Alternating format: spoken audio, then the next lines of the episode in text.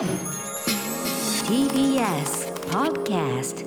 キニマンス塚本二木と農場桃子がお届けしています。明日のカレッジ。ここからの時間はネクスターズルーム。今日のネクスターさんは、淡路島で本気の挑戦に取り組みたい事業者や全国の若者をつなげ、地域と若者の可能性を広げるプロジェクトを創出する競争型プラットフォーム淡路ラボの推進メンバー。2001年生まれ、現在21歳の佐藤光大さんがリモートでのご登場です。よろしくお願いします。よろしくお願いします。お願いします。はい、どうも。まず、何よりも聞きたい。佐藤さん、淡路島は花粉どうですか？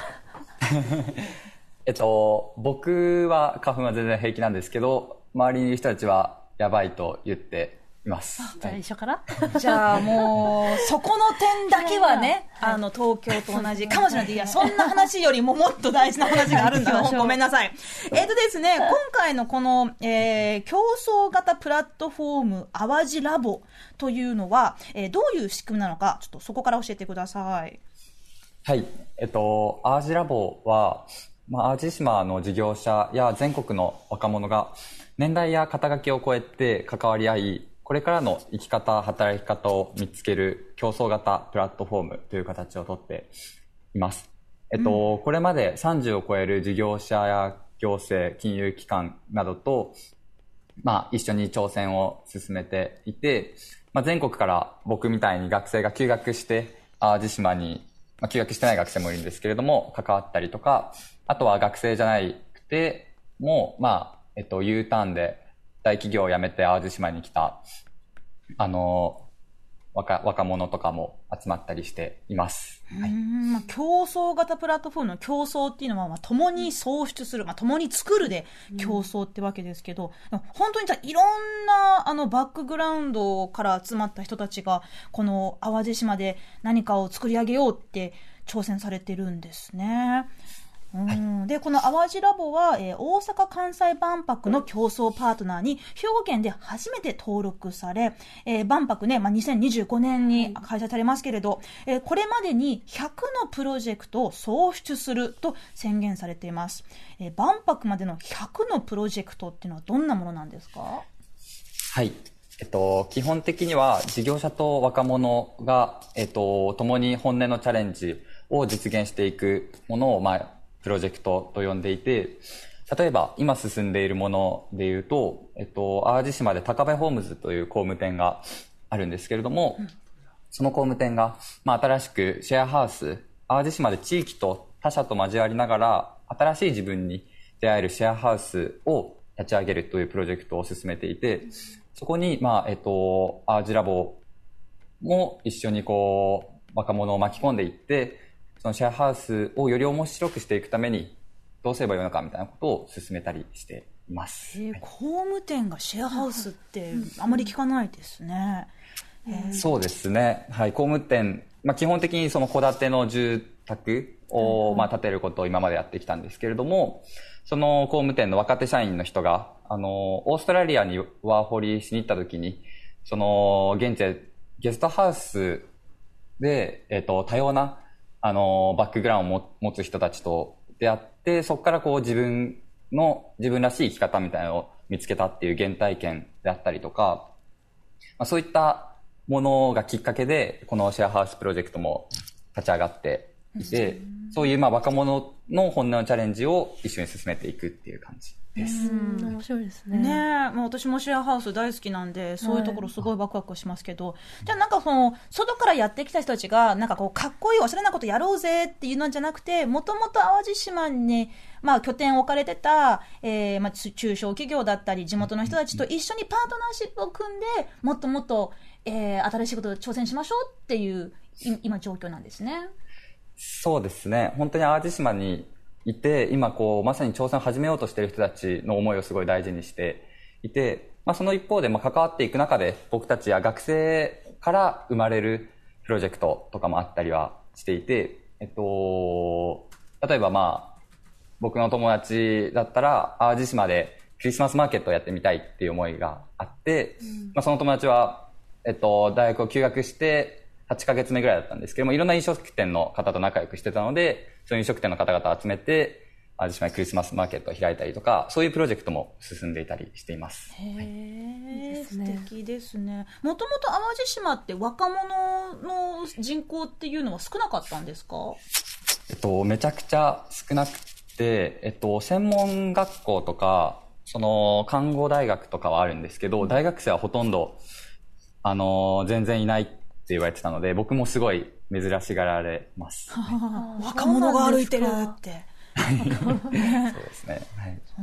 まあまあ日本全国どこ行ってもね、若者の人口はまあ少ないかもしれないけど。ね、大学がある地域にはいるけどっていうところでね、なかなかってなりますよね。確かにね。ね、だともともと佐藤さんは、ご出身は秋田県。で、はい。大学は東京大学に行かれたんですけれど、その東大を休学して、今この淡路ラボに参加されてるそうですが、秋田から東大から淡路島って すごいなんかもう全日本ね。ね、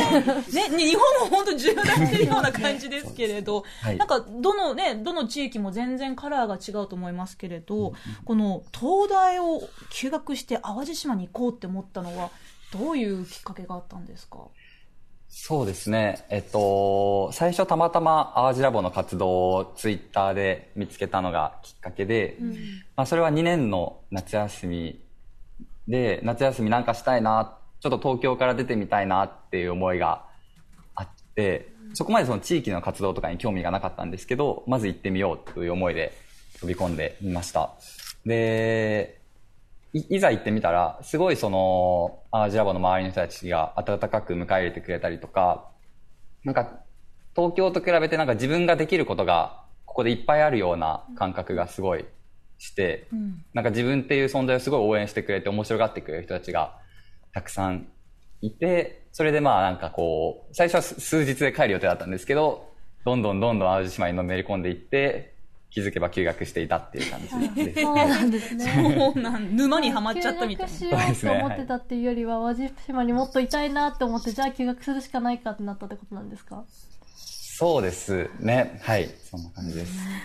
農場さん、周りに学生時代とか、なんか、ちょっと、町おこし、町づくりに関わりたいんだから、ちょっと学校休むわって人いました？ああ、でも結構私の年代から多分、のちょっと上くらいからね、いるのかなっていうふうに思ったりしていて、はい。結構やっぱり私も休学大学したんですけど、あの、やっぱりそういう先輩たちがいるから、休学がもっと身近なハードル、なんか身近なものになってたりとかもするのかなとは思いますね。ああ、そうね。確かにね、なんか本当にちょっと前までだったら、そんなことで、が大学辞めるなんて、あの、休むなんて、どうなんだって周りがすごくね、反対したかもしれないけど、確かにそういう、こういう話ってね、今はそれほど珍しくなくなってるなって思いますけど、佐藤さんご自身、街づくりとか地域おこしに、なんかこう、学校で勉強されてた興味があったっていうところはあったんですか？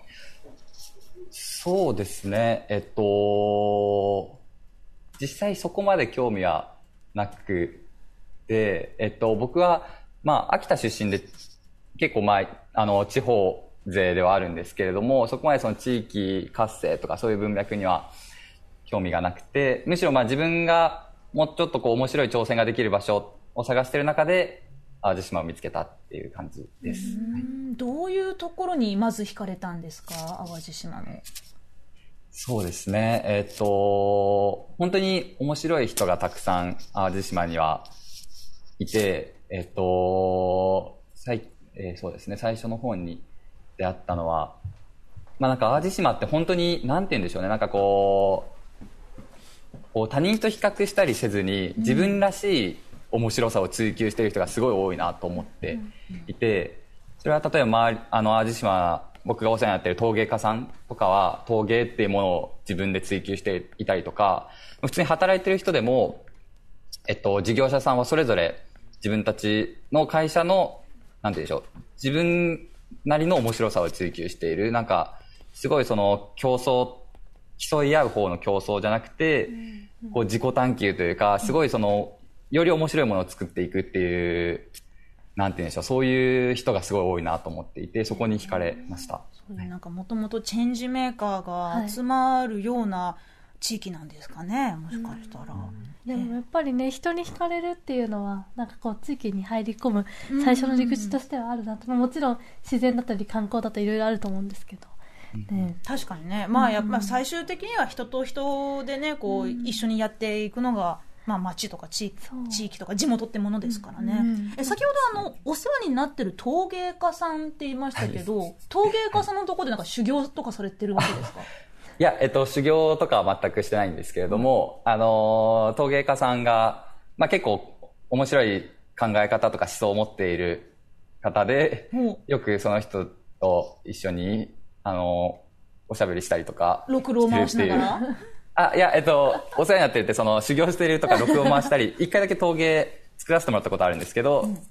あのー、例えば僕が企画してるイベントで陶芸家さんに出演してもらったりとか、あのー、そういうふうにお世話になってるっていう感じですね。ああ、なるほどね。あでもその東京と違う魅力がね、いっぱいあるような感じですけど、やっぱりなんかこういう佐藤さんみたいな、まあちょっとね、まだまだ若い方で、で、これからのご自身の、まあ進路とか将来やりたいこととか、こう漠然と考えながら、なんか違うんだよなとか、なんか今自分がいるね、そのまあ東京だったり、なんか都会とか大学とか大きな組織の中で、なんか、なんか違うものを、なんとなく求めてるでそこから淡路ラボに参加してきたっていうメンバーの方々も周りにはいらっしゃるんですか、そうですね。あのーそういう人がほとんどだと思っていて、まあ、僕自身淡路島に来るまでは自分がやり何がやりたいのかもわからなかったですし、なんか何が得意なのか、なんかどういう会社に入るのかとかすらも全然こう想像がついてなかったですね。で、周りにもそういう学生はすごく、あの、多いです。はい。うんいねわわわかりみが、はいはいそうですね。私も大学2年生の時に私の場合はあの愛媛県の今治市だったんですけど、なんかこう長いちょっと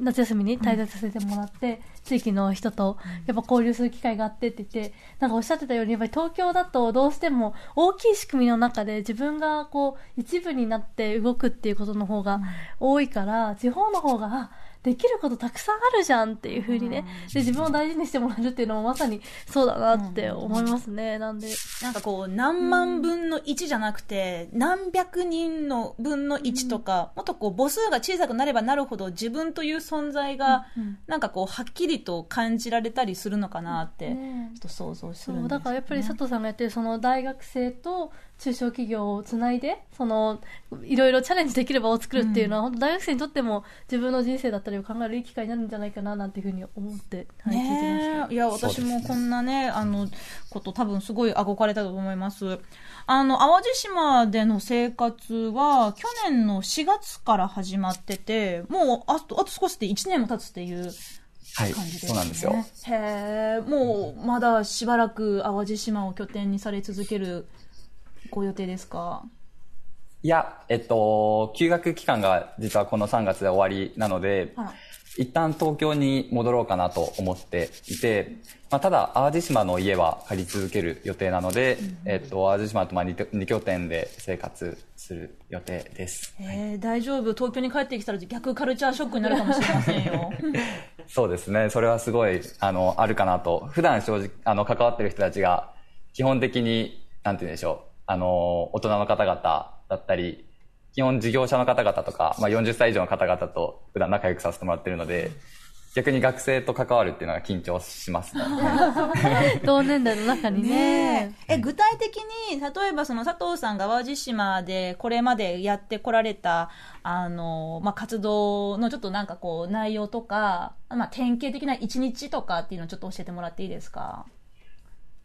はい、そうですね。えっと、えっと、典型的な一日、まあ、えっと、僕は結構淡路島でさっき言ってた淡路ラボの活動もそうなんですけれども、まず僕自身が、まあ、自分らしい生き方みたいな淡路島で見つけたいっていう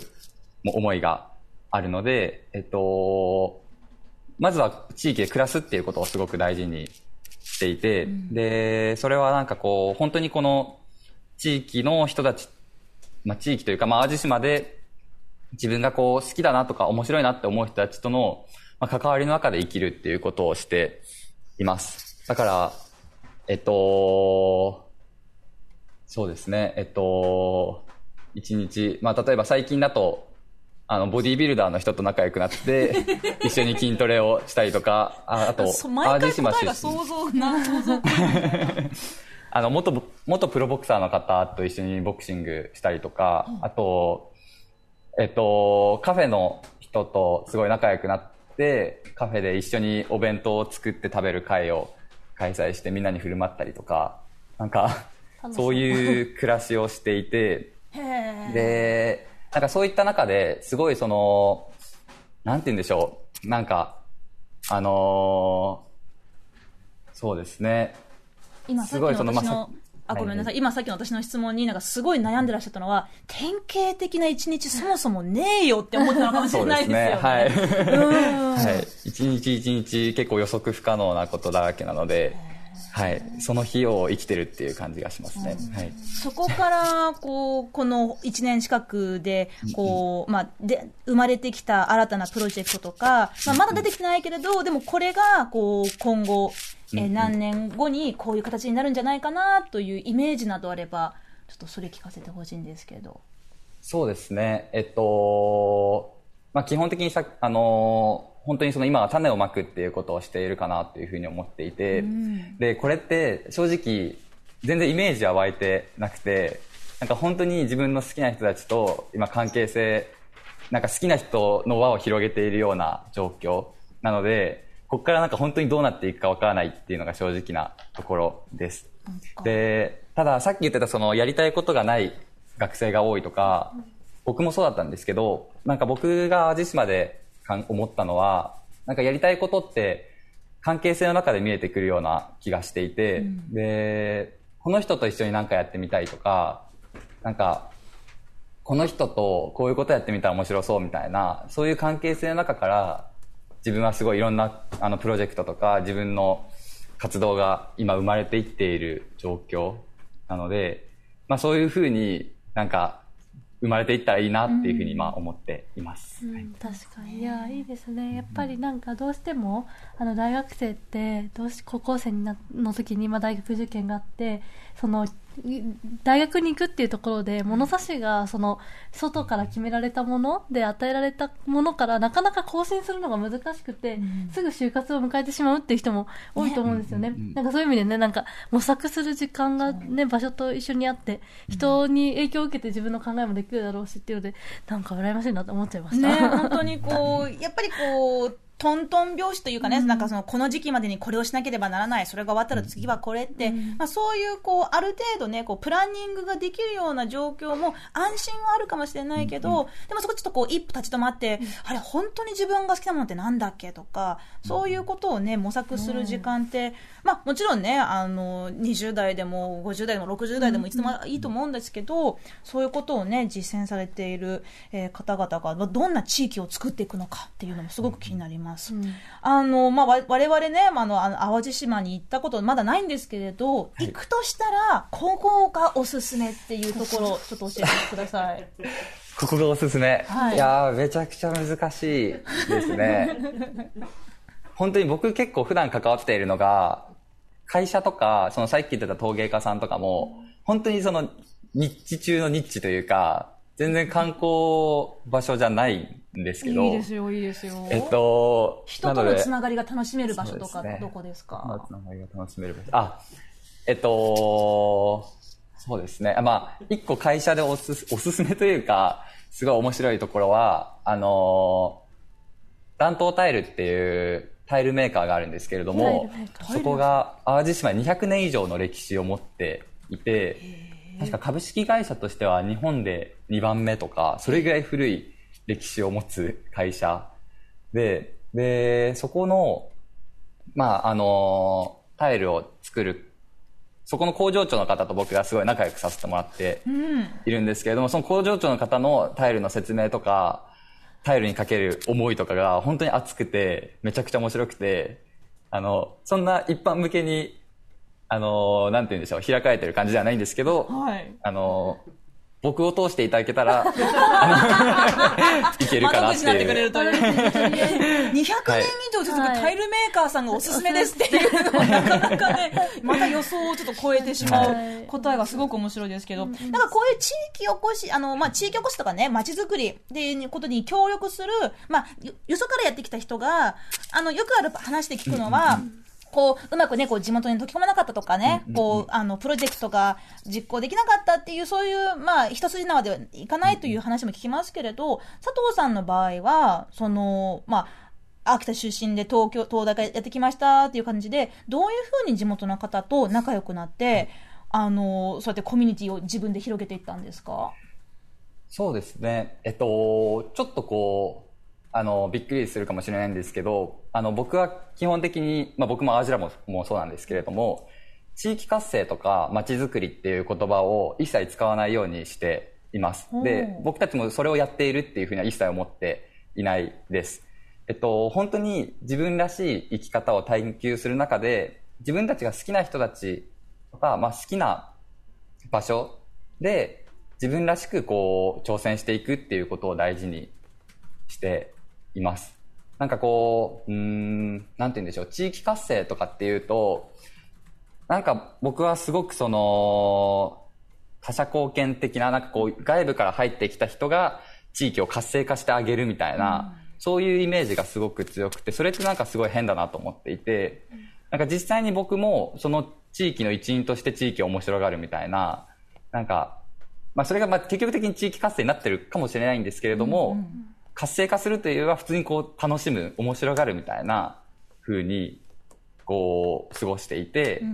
なんかそうすると、あんまりこうしがらみとかにとらわれずに、いろんなことにこう素直な思いで挑戦できて、それをこう周りの人も素直にこう応援してくれるのかなとは思っています。難しい言葉とかね、なんかこう、ま、まるまる企業からやってきましたじゃなくて、普通に仲良くなるってことがまず大事なんですかね。やっぱり。そうですね。ん。面白いですね。やっぱり経済に転嫁するとねなかなか、ね、しがらみって言ってましたけど、そういうのあり出てきちゃうし、あこうこうなりたいからこう自分たちを使ってるんだなっていうふうになったらだんだんなんか冷めちゃいますもんね、うん。それは面白いなと思いました、まあでもこういうあの新しいことをね挑戦していく、まあ地域ぐるみでやっていくってなると、まあもちろんあの難しいこと、チャレンあの課題もね出てくると思いますけれど、最近は淡路島はあの住居不足がちょっとあるっていう話聞きましたけど、実際に現地ではどんな感じなんですか？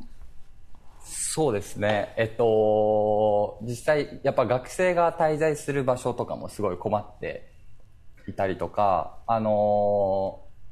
そうですね。まあ、あの、アパートとかできても結構すぐ、あの満室になったりとかしていて、はいで、僕は今、お好み焼き屋さんに実は住んでいて、お好み焼きそれはまあ、あの、あの、知り合いのつてで、あの、紹介してもらったところに住んでるんですけど、そこはすっごい家賃も安くて、あの、ただまあ、あの、家に入るために、まずお好み焼き屋さんを通らない、通らないといけないので、あら毎日毎日挨拶してるんですけね、ど。毎日お好み焼きの誘惑があるってことですね。はい。でもそういう、まあ、まあ、家探しも僕は結構、あの、なんていうんでしょう、楽にできたかなとは思っていますね。うんなんかそういうこう、まあ、シェアハウスとかね、新しいあの住み方もあるけどその下宿とかね地元の人のお店とかお家に下宿するっていうのもなんかこういうあの課題を通して、なんか面白いですね意外とねあこういうの楽しいなとか楽だなっていう発見もあるかもしれませんね。いやーちょっと淡路島遊びに行きたいですわ本当に。ねぜひいらしてください。ねえまあ佐藤さんどこでも案内できます。はい。ねえ。藤さんはこれから一回東京に戻られるということですけれど、これからも淡路島とは長く活動を一緒に続けていきたいと思っていらっしゃるんですか？それとも他の地域でもちょっとこういうことに挑戦してみたいなっていう気持ちもありますか？そうですね。えっと、今は、まあ別に他の地域で活動したいっていう思いはないんですけれども、あの、淡路島には本当に関わり続けたいなと思っていて、で、もう正直本当に自分の人生がこれから先どうなっていくのか全くわからないので、まあちょっと時の流れに任せようかなっていう感じです。はい。いいね。青春だね。えー、ちょっとお時間がやってきましたので、最後に佐藤さんのプレイリストから一曲お届けしながらお別れとなりますが、えーどんな曲にしましょう、はい。えっと、夜な夜なウィーケンダーズのさんの考え中という曲でお願いします。はい。何か、あの、き聞くタイミングとか、好きな歌詞とか、なんかそういうのがあるんですか？そうですね。なんか最近、なんで出会ったのかわかんないですけど、この曲をしょっちゅう聴いていて、で、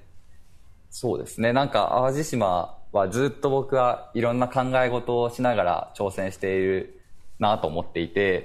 で、別になんか結論が見えてないけど、まずやってみるみたいな、なんかすごい、なんていうんでしょう、何でもかんでも説明しなきゃいけないっていう、なんかものってなんか例えば会社とかに所属するとあるかもしれないんですけれども、今やってることって何なのか、これが正しいのか分かんないけど、今自分は考え中なんだっていうのを、なんか 自分に言い聞かせてる曲です。うん、素敵ですね。ぜひ、これから好きなだけじっくり考える時間がありますように。えー今日は兵庫県淡路島淡路ラボで活躍されている佐藤光大さんにリモートで伺いました。佐藤さんどうもありがとうございました。ありがとうございました。